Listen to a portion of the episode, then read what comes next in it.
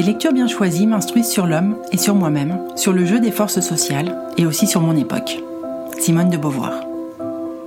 Hello hello, aujourd'hui c'est la recommandation lecture. Je suis Marina Bourgeois et en dehors d'Oser rêver sa carrière dont je suis la fondatrice et dirigeante, je passe des heures à lire sur des sujets qui me passionnent.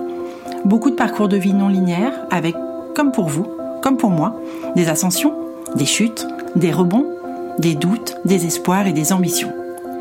Je vous partagerai également régulièrement des lectures sur des thématiques qui me tiennent particulièrement à cœur. Bonne découverte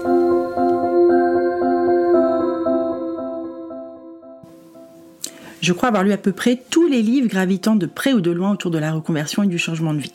Des beaux bien présentés, des dictionnaires très chiants à lire, des cahiers d'auto-coaching rigolos, des récits de vie parfois romancés, etc.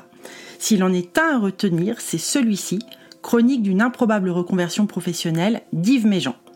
Pour tout vous dire, j'ai découvert le livre complètement fortuitement, sans le chercher.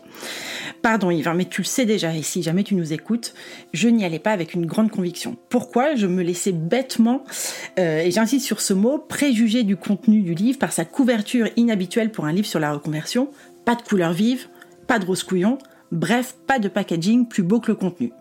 J'avais deux heures à tuer devant moi et j'ai hésité entre lecture et sport, ou plutôt j'ai fait semblant d'hésiter. J'ai relevé la tête pour tout vous dire deux heures plus tard, émue, bouleversée et reconnaissante. Je me suis demandé si j'allais vous faire le pitch intégral du livre qui est autobiographique. Euh, je suis partagée entre tout vous raconter et en même temps ne pas gâcher votre lecture ni euh, l'intention de l'auteur en le spoilant. Cruel dilemme. Alors j'opte pour ce qui me paraît finalement euh, évident, vous le raconter, mais très succinctement. On est en 2007, c'est l'été.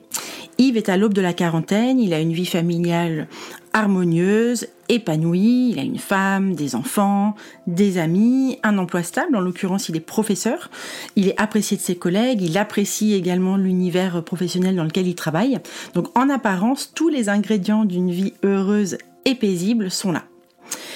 Yves décide toutefois de ne pas faire la rentrée comme euh, d'habitude, mais de prendre une pause pour euh, construire et bâtir la maison dont lui, son épouse et les enfants rêvent. Donc c'est un projet personnel super réjouissant et il se dit qu'il reprendra dans quelques mois une fois que la maison sera terminée.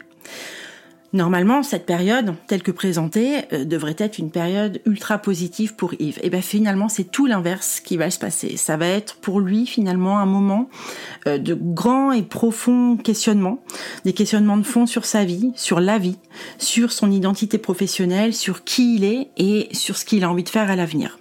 S'ensuit une dégringolade pour Yves, sorte de dépression. Euh, il coule et au creux de la vague, il y aura pourtant le clin d'œil de la vie une rencontre, un déclic, euh, et l'intuition et l'intention de s'engager dans une nouvelle voie, mais alors totalement inattendue. D'où le titre du livre, Chronique d'une improbable reconversion. Sincèrement, son livre est d'une humilité, humilité, folle, il est très très bien écrit. Euh, je vous laisse découvrir cette histoire racontée aussi simplement qu'humblement sans conseil péremptoire, sans injonction culpabilisante. Son histoire euh, n'est pas celle flamboyante et glamour d'un type de la finance devenu berger ou ébéniste, elle est juste celle qui pourrait vous arriver à tous. J'espère que ce moment passé ensemble suscitera chez vous l'envie de découvrir ce livre, l'auteur et son travail. Et pourquoi pas de rendre une petite visite à votre libraire préféré.